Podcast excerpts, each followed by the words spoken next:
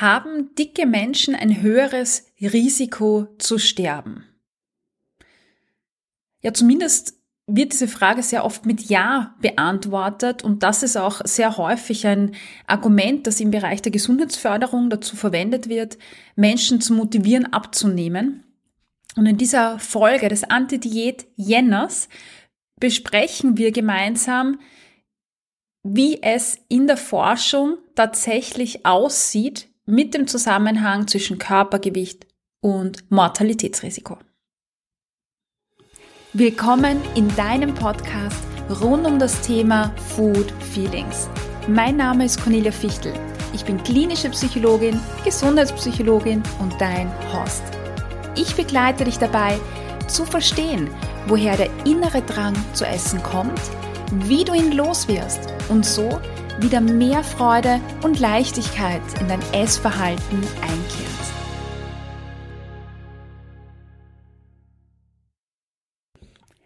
Wir sind bei Folge 4 von 5 des Anti-Diät-Jenners angekommen.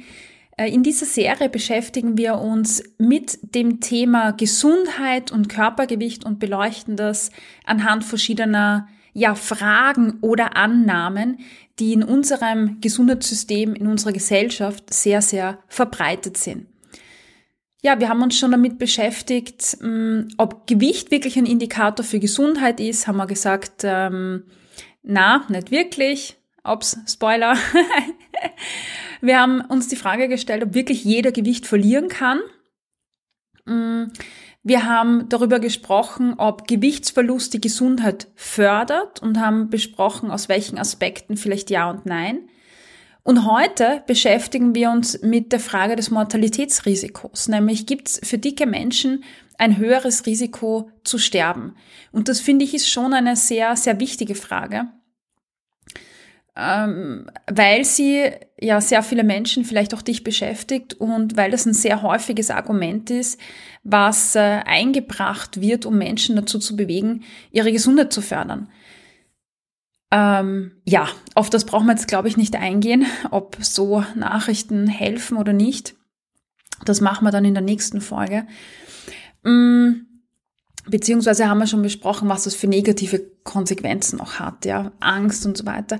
Ich hatte tatsächlich mal eine Klientin, eine ganz, ganz tolle äh, Jugendliche, die wirklich, ja, die mir sehr am Herzen gelegen hat. Ja, und ihr wurde von einer Ärztin zum Beispiel gesagt, wenn sie jetzt nicht abnimmt, dann wird sie einen Herzinfarkt bekommen und früher sterben. Und äh, für die Jugendliche war das natürlich ganz toll, das zu hören, nämlich so toll, dass sie so eine Art Panikattacken entwickelt hat. Ganz super. Übrigens, in meinem neuen Buch, das nächstes Jahr rauskommt, das an Fachkräfte adressiert ist, werde ich genau diesen Fall näher beschreiben und erläutern. Also als kleiner Teaser. Nächstes Jahr kommt mein neues Buch. Bin schon sehr gespannt. Ja, und dann werden wir in einer Podcast-Folge vielleicht auch nochmal drauf eingehen. Ja, aber jetzt sind wir ja bei dem, bei dem Risiko zu sterben. Genau. Ähm, Dazu möchte ich dir wieder mal eine Studie vorstellen. Ähm, diese letzten Folgen sind ja sehr, sehr studienlastig.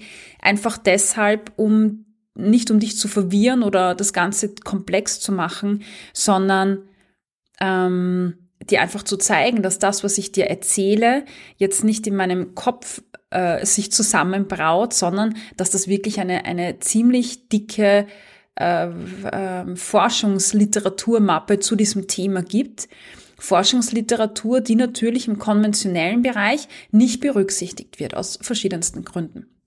Aber deshalb möchte ich dir zeigen, es gibt ganz viele Studien tatsächlich dazu. Natürlich viel zu wenig im Vergleich, aber doch eine beträchtliche Anzahl. Und eine von diesen Studien habe ich schon mehrfach erwähnt, weil ich die Studie einfach total beeindruckend fand. Das ist die Studie von Gesser und Angadi ähm, aus dem Jahr 2012. Sie hat nämlich ähm, die Auswirkungen untersucht von verschiedenen Methoden der Gesundheitsförderung. Und zwar hat sie verglichen, welchen Impact haben Abnehmvorhaben auf zum Beispiel das Mortalitätsrisiko, nämlich das, die Gesamt, das Gesamtsterblichkeitsrisiko, aber auch das Risiko an kardiovaskulären Erkrankungen, Herzinfarkt, Schlaganfall zu erkranken.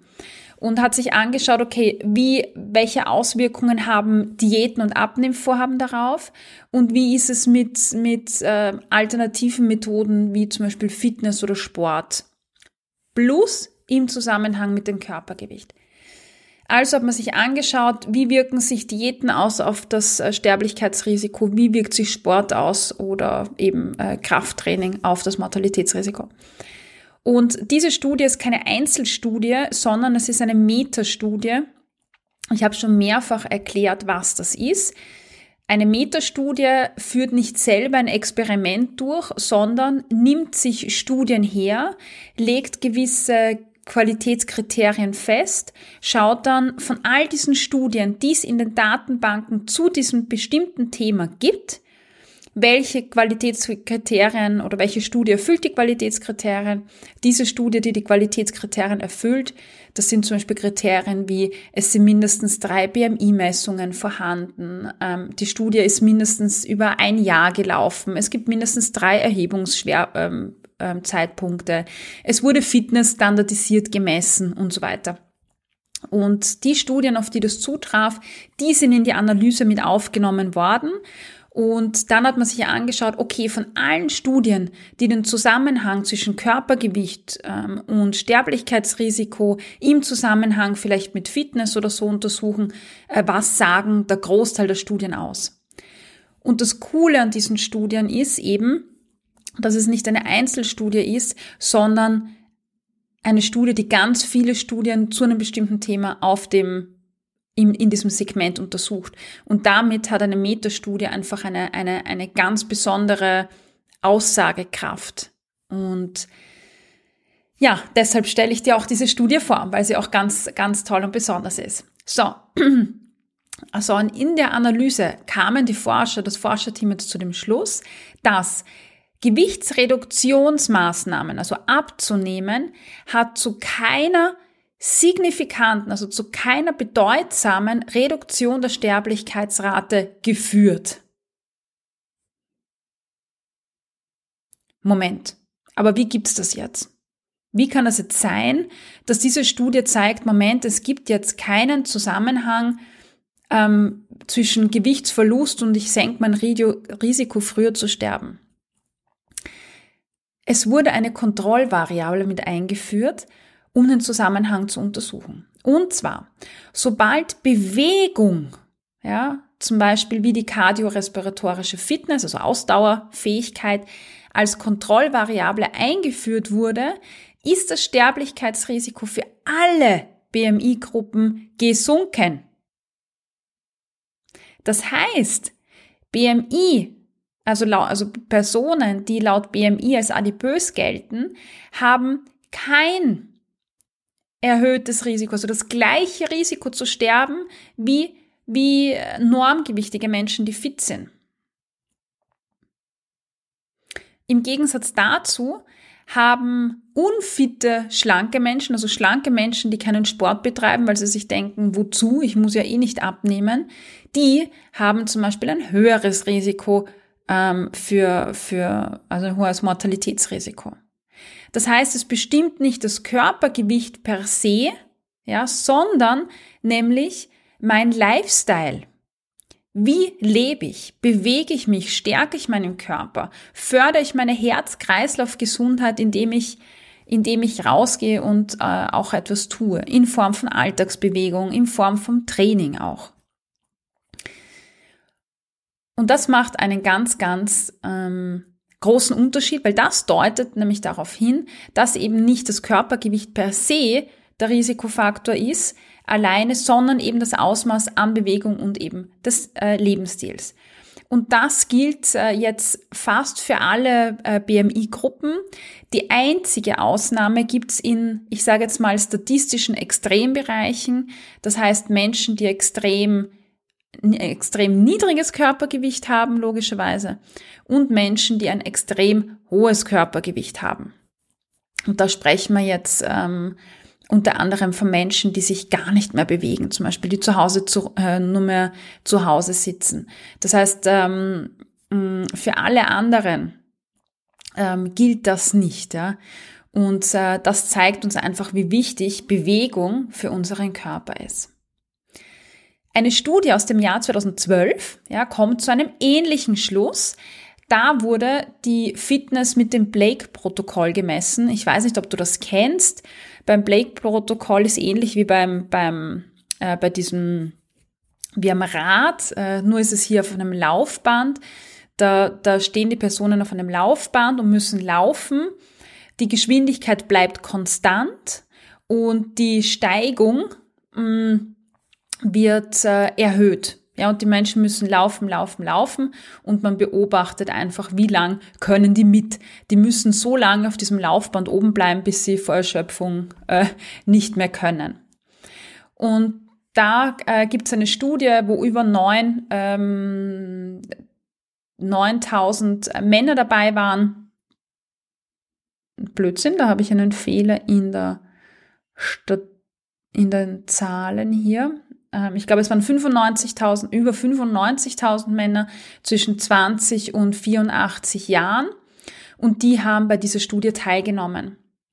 Insgesamt ähm, 733 Personen sind gestorben während der ähm, folgenden 13 Jahre und ähm, von diesen Personen ist circa die Hälfte an kardiovaskulären Erkrankungen gestorben.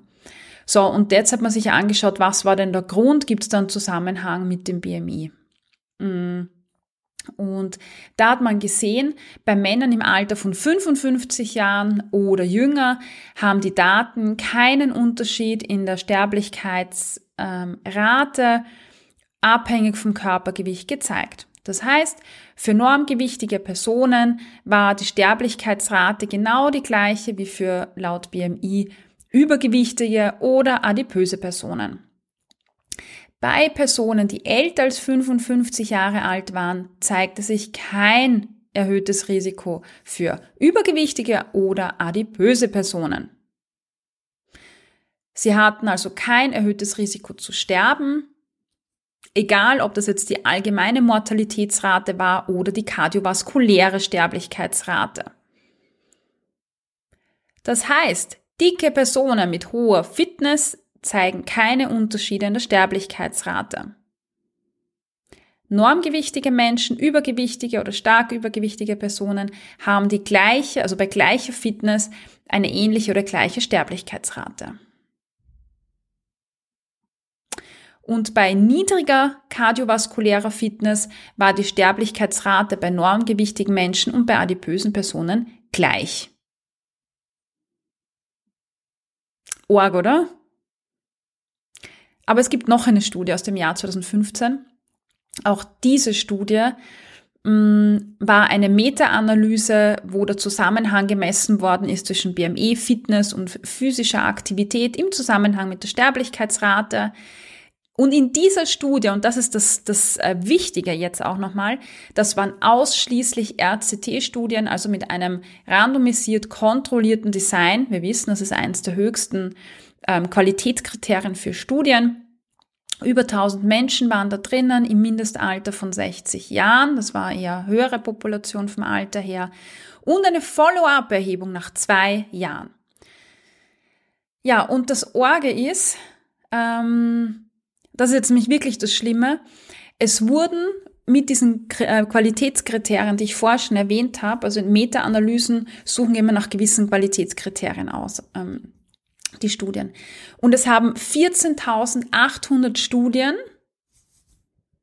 ähm, den Zusammenhang zwischen Körpergewicht und Sterblichkeitsrate untersucht.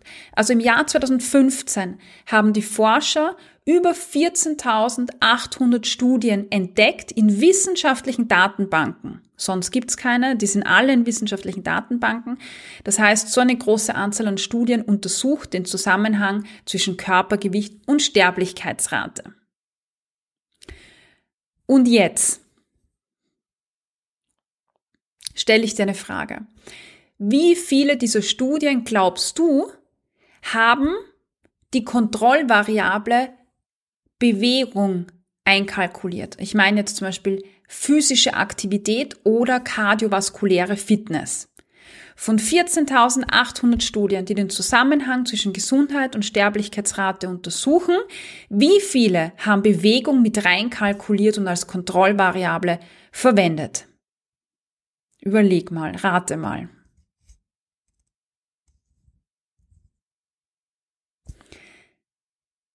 Fünfzehn. Fünfzehn. Von 14.800 Studien, die den Zusammenhang zwischen Körpergewicht und Sterblichkeitsrisiko untersuchen, haben nur 15 Studien Bewegung mit reingenommen. Als ein wichtiger Lebensstilfaktor, der eine Auswirkung hat auf die Sterblichkeitsrate bei dicken Menschen und bei dünnen Menschen. 15. Ist das heftig? Und das zeigt uns, wie stigmatisierend die Forschung ist im Moment.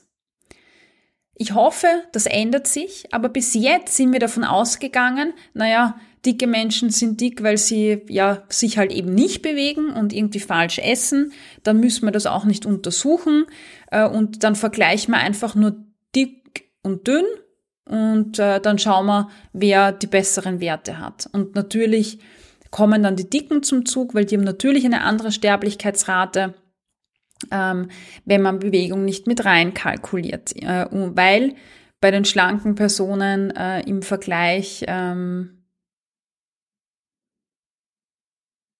stellt sich natürlich, äh, die Fitness wirkt sich da natürlich anders aus, weil die Werte auch anders sind.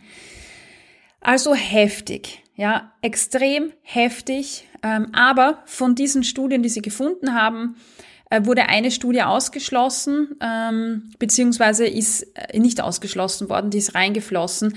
Aber das war eine Studie im asiatischen Raum und im asiatischen Raum sind die BMI-Kriterien anders und deshalb ist die da jetzt, deshalb erwähne ich die da jetzt nicht. Ähm, bei 14 Studien konnte kein Zusammenhang zwischen Adipositas und der Sterblichkeitsrate hergestellt werden, wenn die physische Aktivität oder die kardiovaskuläre Fitness also reingenommen wurde. Die einzige Studie, die diesen Zusammenhang gezeigt hat, war die im asiatischen Raum. Ähm, da sind aber die BMI-Kriterien und die Gewichtsverteilung eine ganz andere. Ja, also kein Zusammenhang. Und das ist echt krass. Und von diesen, von diesen Studien gibt's noch viel, viel mehr, mm, die einfach zeigen, dass das Sterblichkeitsrisiko für alle BMI-Gruppen gleich ist.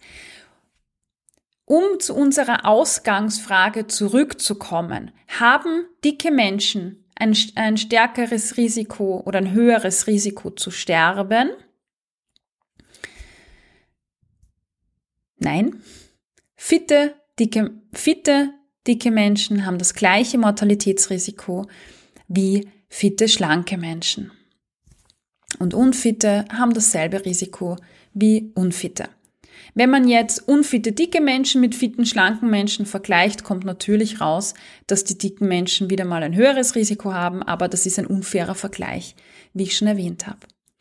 Ja, viele Menschen, die jetzt hochgewichtig sind, wobei das ist jetzt vielleicht wieder eine, eine, stigmatisierende Aussage, die ich da jetzt treffe, aber leider zeigen das die Studien, dass der Zusammen- oder die Beziehung zu Bewegung immer schlechter wird, wenn man hochgewichtig ist, weil Bewegung ja als Tool zum Abnehmen verwendet wird. Und dann wird Bewegung nicht so etwas, wo ich mir denke, ja, ich mache das heute, weil es lustig ist, weil es schön ist, sondern ich mache Bewegung, weil ich muss. Und durch diese Muss-Verbindung wird Bewegung zu was Negativem. Und das führt dazu, dass Menschen, wenn sie versuchen abzunehmen, Bewegung machen, weil sie sich zwingen. Aber wenn sie eben in, in diesem jetzt ist alles wurscht, ich schaff's eh nie, wenn sie in dieser Phase sind, dann machen sie auch keine Bewegung. Ähm, das heißt, was total wichtig ist für dich, ist, einen neuen Zugang zu Bewegung zu entwickeln. Nämlich eine Bewegung, die du machst, weil die Bewegung dir Spaß macht, weil du etwas machst, weil es Spaß macht. Wir in der Akademie begleiten dich genau dabei. Da gibt es verschiedene Wege, wie du das erreichen kannst. Wir unterstützen dich dabei. Es gibt einen Bewegungsschwerpunkt jedes Jahr. Äh, wo wir dir helfen, dich neu an das Thema heranzutasten. Bis jetzt war auch immer die liebe Ellie McPie bei uns zu Gast, äh, die da einen tollen Workshop auch gehalten hat. Ich hoffe, sie tut's auch nächstes Jahr wieder. Aber wenn du möchtest, dann unterstützen wir dich auf deinem Weg mit dem ähm, Coupon, mit dem Goodie, den es jetzt im Anti-Diät-Jänner noch gibt. Den hast du oder findest du in den Show Notes. Und ja, für alle Mitglieder nicht vergessen, das Arbeitsblatt zu diesem Thema wartet in der Akademie auf dich. Ja, fassen wir das ganze Thema für heute nochmal zusammen. Die Leitlinien schreiben für die Therapie von übergewichtigen oder hochgewichtigen Personen einen Gewichtsverlust vor, um die Gesundheit zu verbessern. Diät- und Abnehmprogramme helfen auch tatsächlich dabei, Gewicht zu reduzieren. Längere Zeit kann das Gewicht aber nicht unten gehalten werden, es geht wieder nach oben. Äh, das heißt, es kommt zu Gewichtsschwankungen und damit ähm, ja zu einer Anhäufung oder zu einer Erhöhung von Risikofaktoren, im Zusammenhang mit, mit äh, zum Beispiel anderen Erkrankungen wie Bluthochdruck, äh, einen hohen Blutzuckerspiegel, Diabetes Typ 2 und so weiter. Außerdem zeigt sich, dass Menschen im Verlauf von gesundheitsförderlichen, also wenn sie versuchen abzunehmen, sich immer mehr abwenden von gesundheitsförderlichen Verhaltensweisen wie auf Hunger hören, auf Sättigung hören, essen, wenn ich hungrig bin, äh, vielfältig essen, verschiedene Lebensmittel in den Speiseplan bringen, Bewegung, weil es Spaß macht, weil es gut tut, auf den eigenen Körper achten. Stattdessen entwickeln sie ein ungesundes Essverhalten wie Zügelung, wie Restriktion, wenden sich von Bewegung ab, weil es immer negativer wird und belastender wird. Und das Körpergewicht geht auf diese Art und Weise nach oben. Das heißt, die Entstehung von Hochgewicht ist ein Prozess, der von ganz vielen Faktoren mit beeinflusst wird, mitunter auch von ähm, eben diesen ungesunden Essverhaltensweisen durch Abnehmversuche, durch ähm, starke Belastung und natürlich auch Diskriminierung, Stigmatisierung. Der darf hier nicht unterschätzt werden. Ganz wichtig in diesem Zusammenhang ist, Gesundheit und Körpergewicht sind zwei verschiedene Aspekte, die natürlich zusammenhängen, ja, irgendwo, aber wir können nicht von Körpergewicht auf eine Gesundheit schließen oder auf eine Krankheit schließen. Um das zusammenzufassen, kann man sagen, Körpergewicht als Indikator für Gesundheit oder Krankheit besitzt keine valide Aussagekraft. Aktuelle Maßnahmen zur Gesundheitsförderung, nämlich mit Gewichtsverlust, die scheitern langfristig und führen zu Gewichtsschwankungen. Gewichtsreduktionsmaßnahmen fördern ein ungesundes Essverhalten und ein negatives Körperbild. Das stabile Halten von einem Körpergewicht ist gesünder als Gewichtsschwankungen. Fakt ist, es sind andere Ansätze notwendig, um die Gesundheit von dir, um die Gesundheit von Menschen wie dir und mir zu fördern. Egal, welches Gewicht die Menschen haben. Es braucht ein Umdenken im Bereich der Gesundheitsförderung. Und wie genau diese Gesundheitsförderung ausschauen kann, das besprechen wir in der nächsten Folge, in der letzten Folge des Anti-Diät-Jenners. Ähm, und alle Folgen sollen dir dabei helfen, dein Wissen zu hinterfragen und deine Gesundheit zu fördern. Ich hoffe, du konntest dir heute wieder einige Inputs mitnehmen, mit denen du an deinen Food Feelings arbeiten kannst. Gib mir Feedback auf Apple Podcasts oder Spotify und verrate mir, was dir besonders geholfen hat. Außerdem kannst du dich mit mir auf Instagram vernetzen unter Cornelia-Fichtel. Alle Links findest du in den Show Notes.